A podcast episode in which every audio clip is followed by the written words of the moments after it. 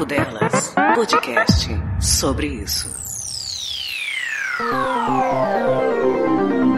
O rosa deu lugar ao azul. Novembro é a vez deles. O mês é de conscientização e prevenção às doenças que atingem o público masculino, como o câncer de próstata. Depois do câncer de pele não melanoma, ele é o mais comum entre os tipos. Olá pessoal, tudo bem? Entramos agora no penúltimo mês do ano e é nessa data que nós damos início ao Novembro Azul, uma campanha de conscientização dos homens sobre as doenças que os atingem, com foco no câncer de próstata. Esse tipo de câncer é o segundo mais comum no público público masculino. E apesar de ele ser considerado uma doença da terceira idade, existem fatores de risco que aumentam a sua incidência em pessoas mais jovens, como o histórico familiar da doença, principalmente em parentes de primeiro grau, como pai, filho, tio. A raça, uma vez que homens negros sofrem uma maior incidência desse tipo de câncer, e a obesidade. Homens a partir de 45 anos que tenham esses fatores de risco, ou homens a partir dos 50 sem esses fatores, devem ir ao urologista para conversarem sobre os exames necessários. Essa não é é uma doença inicialmente sintomática. Então, quando os sintomas surgem, como dor ao urinar, uma maior frequência para urinar, ou a presença de sangue, tanto na urina quanto no sêmen, ela normalmente já se encontra num estágio mais avançado de evolução. Mas vale lembrar que esses sintomas não são indicativos apenas dessa doença, então não se desesperem caso observem algum deles, pois pode ser só uma infecção bacteriana, uma infecção urinária, algo do gênero. Para esse diagnóstico ser fechado direitinho, ele deve ser feito pelo urologista sempre o mais rápido possível. Agora, entrando Entrando no mérito do diagnóstico, para o câncer de próstata especificamente, se faz necessário o exame de sangue para avaliar os valores de PSA, assim como o exame de toque retal e as biópsias. Sim, sabemos todos que os homens também são vítimas desse machismo imenso que a gente tem que enfrentar todos os dias. E nesse caso específico, o machismo berra e os homens ficam com medo do exame de toque retal, sendo que ele é o responsável pelo resultado mais confiável, uma vez que outras inflamações podem alterar os valores de PSA e o diagnóstico é fechado mediante todos os exames possíveis possíveis. Então, como em todos os outros tipos de câncer,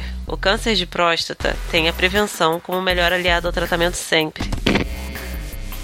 A expectativa do Instituto Nacional de Câncer é de que, até o final deste ano, mais de 68 mil casos serão diagnosticados no Brasil. O último levantamento divulgado pelo INCA mostra que, em 2016, a doença matou aproximadamente 15 mil homens no país. O urologista explica que os dados já foram maiores e diz que a redução se deve à prevenção. A mortalidade por câncer de próstata está diminuindo muito de, de 1990 para cá porque com a adoção desses programas de rastreamento de câncer de próstata. Tudo isso começou a partir de 1990 com a adoção do toque retal anual e do PSA. Esses dois exames, o, o exame retal digital, que a gente chama de toque retal, e o PSA, feito sistematicamente tem diminuído a mortalidade por câncer de próstata no mundo todo. Nós temos aí estatística mostrando uma queda de 50% dessa mortalidade. Apesar disso, ainda existe preconceito dos homens na hora de fazer o exame de toque retal. O procedimento é um dos principais meios utilizados pelo urologista para avaliação de alterações e presença de nódulos suspeitos. E vale lembrar, quando o tumor é detectado na fase inicial, as chances de cura chegam a mais de 90%.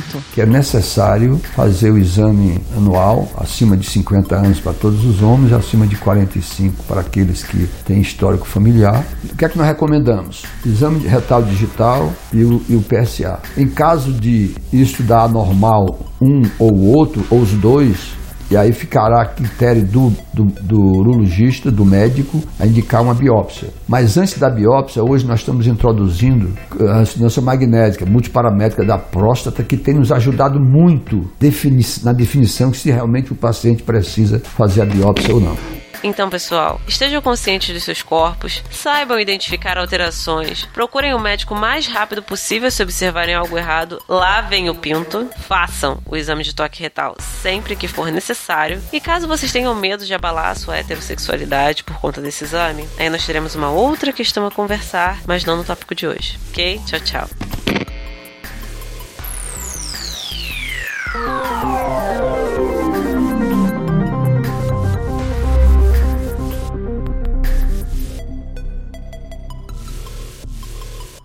Papo Delas, podcast sobre isso.